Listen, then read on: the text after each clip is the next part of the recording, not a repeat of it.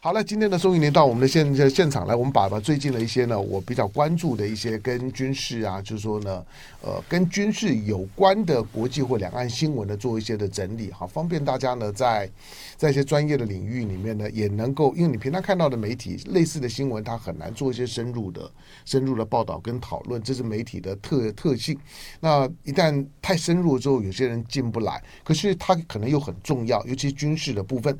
那今天呢，我们从这件事情谈谈。我刚刚稍微谈一下，就是杜拜航航空展。我我我重点不在关心杜杜拜航空展。然后最近因为它在中中东，对，在中东，我当然就关注说，因为最近最近这几年的时间，中东国家跟中国大陆的关系呢进展的非常好。那进展的关系好，有很多的面向哈。除了彼此之间的信赖信赖度提高，中国呢在中东不管是基础建设工程啊等等，对于呢阿拉伯世界的事务呢所表达的支持的态度之外，双边的经贸关系、文化关系、金融面的这整个很多。但是还有一个面向呢，就是中东国家呢似乎呢对于解放军的新新世代的军品表现出越来越高的兴趣。好，所以这一次的杜拜航展在中东，那我当然就看了。那在大陆的这个这个，就是说呢，军方的这些呢军工体体系，它是如何参与的？那有一些的有一些产品，大家知道呢，就是用用船拉过去嘛。那但是这一次呢，参展的其中包括歼十 C。那歼十 C 呢，虽然是歼十系列的新的新的机种，但是它是中国大陆呢新一代的主力的重重重重战机吧？这应该是重战机，呃、算算中型的中做中型战的战机。好，那歼十 C 呢要要参展，因为看起来这个是外外外销版的，可是它是直接飞过去啊，那个航程航程还颇远啊。没错，那中间呢？听说了也没有，也没有，也没有什么护护驾啦、加油机啊等等的配置，那要很有把握啊。好，那我就不知道，就是说呢，这样的一个一个一个参展的形态，它展现什么？呃，第一个我们先跟大家讲一下，就是杜拜航展其实它是中东地区最大的一个航空展。嗯，那因为我们知道中东国家很多，它有。他有油嘛？他其实蛮有钱的，他其实也愿意说买很多的武器装备。那等于我自己这边办展，你们过来参展，那看你要卖什么东西给我。另外，像他还有一个阿布达比防卫展，也是一个很有名的展。对，在台湾，在大家看过很很多的影片，就是说。有有钱人啊，早上要出门去玩车的时候呢，他到车库的时候是很挣扎，就是他有很很多车可以可以可以选。我出门的时候，我到底要开哪一辆的？那满就是都全都到到手上嘛，满满手的钥匙，今天开这辆，明天开这辆，都很挣扎。但是高总刚才在中东，像是沙特的飞行员要上飞机的时候，也有这种这挣扎。就一出去看到那机库里停的这个飞机呢，通通是我的。每个每个飞行员都可以挑挑飞机，就是每个人可能都有好几辆的飞机呢，是可以挑挑的。好，所以呢，在中东呢是最大的军火市场。对，那这一次我们看他的呃报道来看啊，基本上就是说，第一个大家知道知道说，他这次去的歼十 C，其实他是。解放军的八一表演队、飞行表演队，他们的表演集过去表演。嗯，那这几年其实八一表演队他们在各个全世界各个航展，包括像东南亚，他们常常去参加。以往你很少看到他们出国表演，大家都在国内表演。那现在还慢慢的逐渐参加各国表演。那我觉得一方面是宣扬中国的国力，嗯，这个部分。那第二来就是说。这个部分其实虽然它是歼十 C，但是它毕竟它是表演机，嗯，所以呃，我我觉得要稍微区分一下，就是说，当然我相信它有也有推销的意味在，嗯，但是我觉得倒没有那么浓啊。嗯，为什么？第一个就是说，呃，八一飞行表演队他们去表演的话，基本上你看的是他的编队的飞行表演。嗯，那第二个呢，就是说，它展现的其实大部分是在于说。解放军飞行员他的飞行技术、编队的技术这个部分，嗯，那至于说战机本身，其实不会那么的凸显。那我们看国际间哈，像这个呃全世界最大的巴黎航空展，这些展览来讲，它如果是要卖飞机的话，它会有所谓的 solo，嗯，也就是单机性能展示。我会派专门派一架飞机去，那我会呃做它很多飞行特性的这种表演，单机的表演，甚至来讲，我可能会安排当地国家你的呃军方的人员或者是飞行员。你上去跟我一起飞，让你实际去了解这个飞机的性能。所以我觉得，呃，这一次的这样的一个表演，当然是第一次八一表演队这样去。那第二个啊，就是说，呃，我还是认为说，他其实只是在看这样一个，等于是开拓一个市场，他并没有把主力完全放在说我要推销歼十 C 这样战机，因为如果要的话，他真的要派一架飞机去，而且我把相关的呃配备的武器都会搭配展示，然后我实际飞行给你看，所以这个是我觉得呃是。还要后续观察。那至于说，像报道上面有提到说，呃，他会这个好像要跟这个法国的标风战机去、嗯、去这个抢市场。那我觉得当然他也是尝试啊。但是标风战机，呃，现在来讲，事实上像在中东地区国家的话，卡达已经买了，已经在用。嗯、那这个 UAE 它也已经订购了，只是还没有接收。嗯、对。那还有像埃及本身也在用了，所以几个中东国家其实已经在用。那第二点就是说。呃，标高战机事实上啊，它的呃性能上面来讲的话，当然比歼十 C 会好一点，嗯，这个是无无可置疑的。重战机，对，没有错，它的确是它，然后它的呃这个。配备的武器装备啊，这些东西都会比较多，所以呃，我觉得还要抢市场，可能还要一点的时间。嗯，但是对于呃中国来讲，我觉得好处是说，因为现在呃大概俄罗斯他不太有空去推销他的战舰，因为光打仗他自己也需要嘛，对他自己产量不好。对，呃，这个东西我觉得是会这样。那所以当然他趁这个地方可以切入。那第二个就是说，还有一个历史的渊源，因为中东国家这些大部分的国家。都是原本是用二系的武器，嗯、那所以相对来讲，呃，中国的武器来讲，当然跟二系武器这样接轨来讲，会比西方国家的武器会容易多。嗯，嗯，好，歼十 C 是一种性能怎么样性能的飞机？呃，其实我真正要讲，我觉得说像像它这些，因为在台海的周围已经常遇到。对对对对，没有错没有。它其实呃，真正来讲，我觉得要要往前推，就是说当年它的技术从哪里？从以色列来的。嗯，因为以色列当年他这个本来他发展自制的战机，嗯嗯、所谓 LAV 雄狮战机，那这个技术呢是以 F 十六为基础去更改，嗯、所以你仔细看，其实歼十某些地方跟 F 十六是有一点相像的，嗯、所以你就知道它的等级其实是类似，嗯、它其实是。不是属于大型的重型的战机，嗯，那当然，呃，经过中国它自己的研改之后，其实它不断，你看从歼十一直到现在歼十 C，它的改进非常多，包括它也换装这种 AS，呃，这种主动相位阵列雷达，它也换装了，所以它的性能其实有提升很多。但是不要忘，它基本上它还是从原本 F 十六这个基础去发展出来的，所以我我会认为说它的等级大概跟我们空军的 F 十六。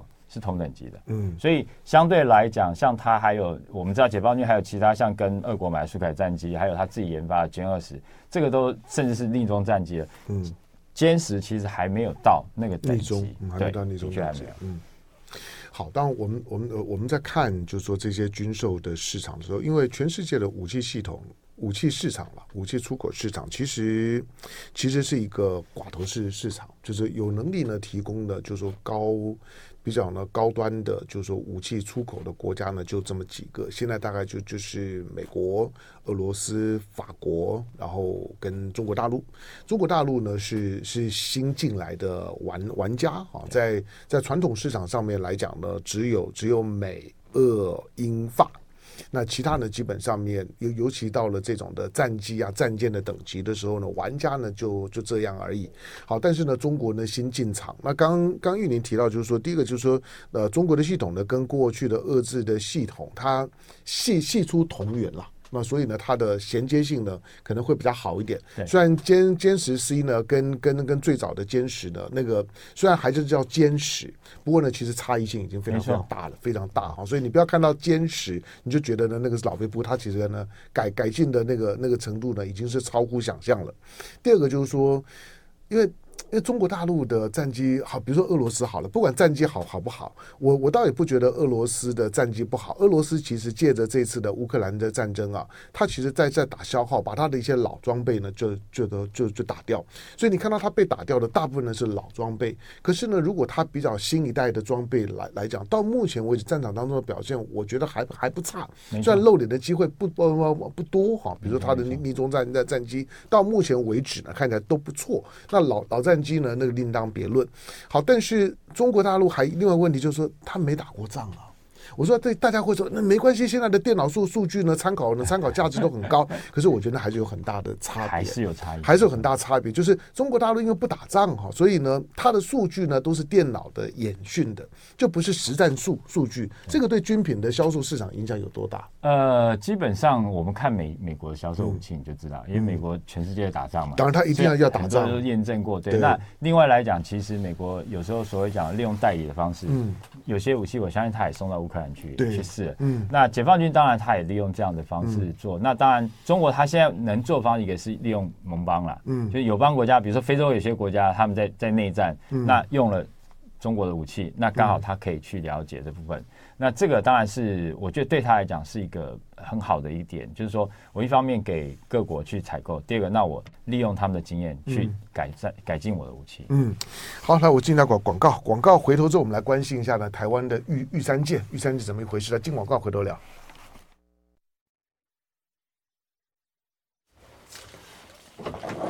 你你你刚刚给我看的是什么？你说那个完售啊？对啊，那个那个本来就去完售。对对对对对，对，好。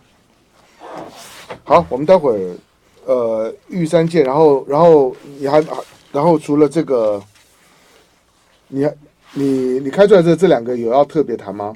没有，没有，就参考用。嗯，好，OK。那那我就是顺着这个，就是说玉玉山舰，玉山舰，然后然后基谈基辅，OK，好，好不好？OK OK。好，那你那你那你现在现在现在离开离开原来工作单位之后，反正现在就是 freelancer。哎，对，就流浪。啊，OK 了，啊，都都当当当媒体本身，我我不晓得，我我觉得我当初要要要做媒体工作，我我我自己在在毕业之后，然后我在找工作的时候，我给出的是三个三个标准，我要严格坚守的三三个标准。我说第一个，我我不要做那种。有老老板每天都在旁旁边的工作，就我不要看到老老板。第二个我说呢，我不要做那个要打卡的，每天呢早早早上几点钟你要到，没有到呢就记就记迟到。几点钟呢？几点钟呢？可以可以走，但是又不敢走。我说我不要做做那个，我要我要做做自由度呢非常非常高的工工工作。好，那要要要自由度高，然后呢，要要达到这三个自由度，那很难找。所以我说我要我要进晚报，那刚好有个晚报。我说哎，晚晚报看来是不是不错啊？早上自己上班，中午自己下下班，一个礼拜顶多回去跟同事开一下会，然后看不到老老板，老板的老板只要叫你那一天是有大有有大事啊。那个时候时时报的时报七千多多人啊，老板会会看到你找到你，那铁定是大呃大事情，所以就没事。每天就很自由，下午的时间呢，睡个午觉，看看书，就这样。然后晚晚上就很很早睡。我说我要我要做一个呢不熬夜的，早早睡早早起。那你看从二十几岁到现在为止，三十几年我都我都过这种日子。对，设设定自己的目标呢比较比较重要了。啊，博博士啥市场我不晓得。来来两两千五百多位的观众在我们的线线上来，大家说早安啊。呃刚刚刚刚并不是什么什么，有人说这是唐唐绍荣换换马桶，没有没有，就是我我我我只是无意当中看到，因为他信义计划区哦，那个马马桶很贵啊，嗯，现在的卫浴卫浴用品啊，级数差很多。好了，八点四十二分三十五秒，您现在收听的飞碟播网飞碟早餐，我是唐家龙。那今天星期三的时间呢，在我们的录音呃直播室的现场的资深的军事记者老朋友宋怡宁，我们再来看玉玉玉山舰。玉山舰连台湾啊，一般民众对玉山舰的了解都不多，虽然它命名下下水，舰体还不小，万吨吧？对，万吨。那台台湾自制的。好，那台湾自制的万吨的，你像大陆的这个就零五五万吨大驱，听起来就很威啊，就是一万一万五五五千吨呐。然后呢，垂垂发的单单元呢上百个哈，那个那个基本上是一个移动的火药库。那玉山舰看起来不太像啊，可可是那为什么解放军呢觉得如果两岸开战的时候要先把玉山舰干掉？呃，老实说，我看到这个讯息，我有点疑惑。嗯，老实讲。因为呃，玉山舰事实上啊，它是两栖作战舰，对，它并不是主战舰。嗯，当然，对于台湾来讲，是第一次建造这样一个万吨的这么大型的两栖作战舰是第一次，没错。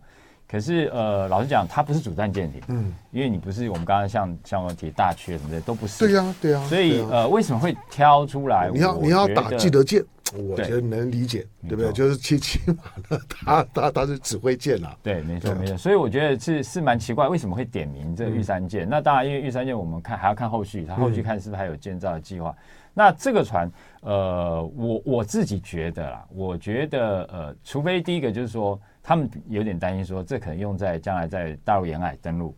嗯，我们因为我们毕竟我们还有两栖作战能力，想太多了吧？对对对对，没错。我第一个直接跟大陆沿海登陆，那个解解解放军看到一条玉山舰，你不至于会以为他想反攻大陆吧？没没那个本事啦，也没有这样想法？我也是一样想，我想说，哎，可能大陆想太多了。因为这个船，我我认为是基本上其实主要是因为呃，我们海军它的两栖作战舰艇，它其实非常老旧了。嗯，它现在我们看到有的大概是有两艘综合级。对，战车登陆舰，嗯、这个是原本美国海军二手的新港级战车登陆舰，嗯、我们给它买回来。那还有有一艘呃比较好，就是旭海，旭海号这是呃船坞登陆舰。嗯，那这个原本也是美国海军二手的安克拉治级的，嗯，这个船。那除了这个以外，这种级级数的老老舰啊，登陆舰，它将来能够能够放得下像像像是 M one 战战车吗？呃，基本上它放没有太大问题。嗯、其实问题是在于说，我们的这些，比如 LCU 这些通用登陆艇，嗯、我能够搭载它登陆上岸才有用，嗯、要不然你整装上船没有太大意义。嗯，那除了我们刚刚提到这个，大家剩下就是说，我们常常讲的开口笑这个中字号战车登陆舰，这个更老了，嗯、这二次大战期间到现在的船，嗯、之外没有了。所以我们的两栖舰也都非常的旧，而且都是二手的。所以其实海军在造这些部分来讲，我觉得它真正目的是我要太旧换新。嗯，我这些船真的很旧了，那我希望有新的船。那以玉山舰来讲的话，它这个船坞运输舰，它又它的外形是呃模仿美国海军的圣安东尼奥级，是有一点逆中的外形的设计。所以整体来讲，我能够把整个两栖战力的更新。所以我觉得。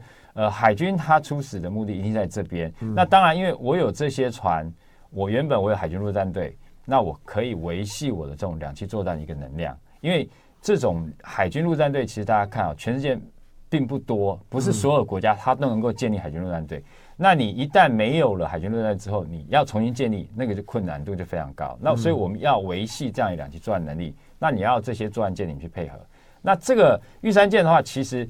他在战时，当然我们讲说，其实我认为海军它主要第一个是说支援外岛，嗯，如果外岛不管说金门、马祖，或者是说东山、东南沙，嗯，我需要这样的船舰，因为我的运量比较大，而且作战部队可以运过去。那第二两当然就是就是比较是呃针对到中国大陆讲的，就是说登陆，可是这个登陆应该是所谓的逆登陆啊，就是万一我的外岛被你占领了，我想要把你夺回来，那我需要两栖的部队去嘛。所以暂时大概是执行这样的任务，那只是说另外啊，它在平时它有它的功用在，比如说发生重大天然灾害的时候，我这个船是可以，比如说像呃当年我碰到风灾的时候，东部的交通断了，嗯。那我其实船就可以开到那边去，那我船上可以搭载救援的车辆、救援的这些人员，那还有各项的物资，嗯。那甚至啊它上面有医疗设备。它有手术室，战灾两用，对，我可以当做在海上的医院嘛。嗯，那再来就是呃，这个当然提的比较远一点，可是基本上也是可行。就是假如周边的国家有需要，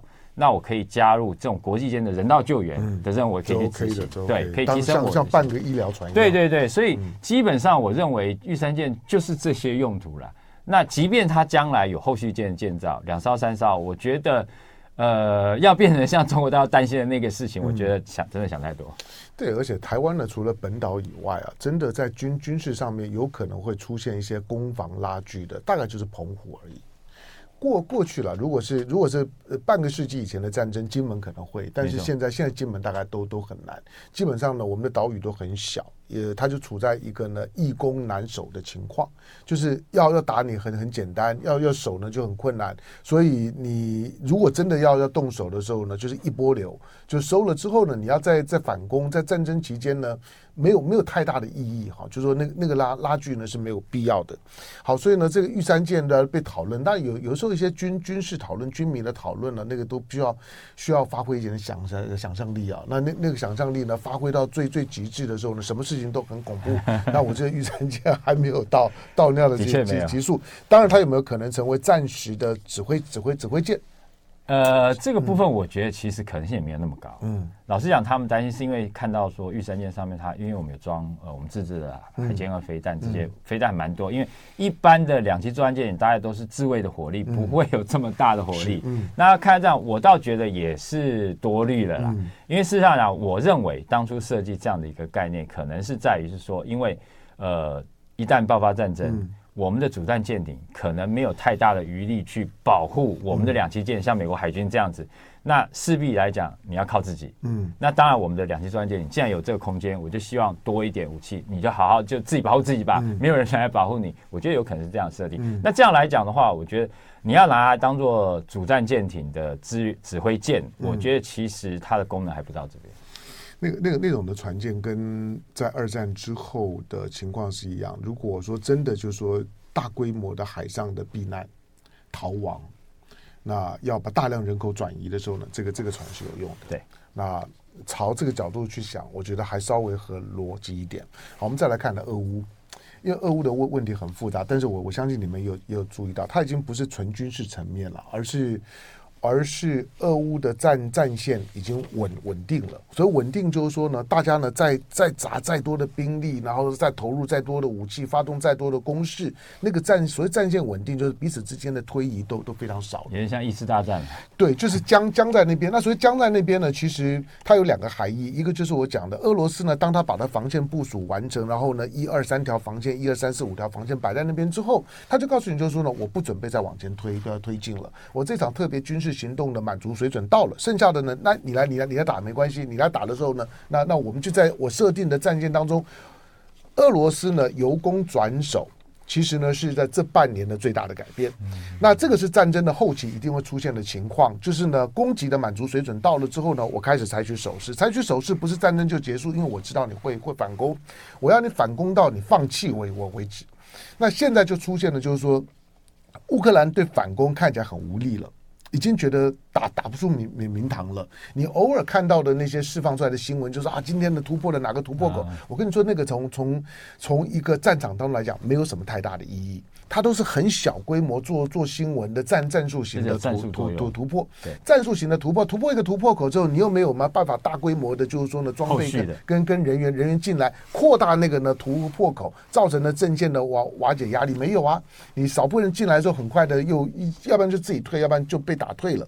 那现在你看到最近的最近几天的讯息，就是俄乌之间的前前线已经开始。开始谈那个谈是是真正有意义的谈，而不是政治上的喊话，就是如何在稳定的阵线当中，慢慢的朝向停火。我认为俄乌正在朝向停火的方方向，你怎么看这件事？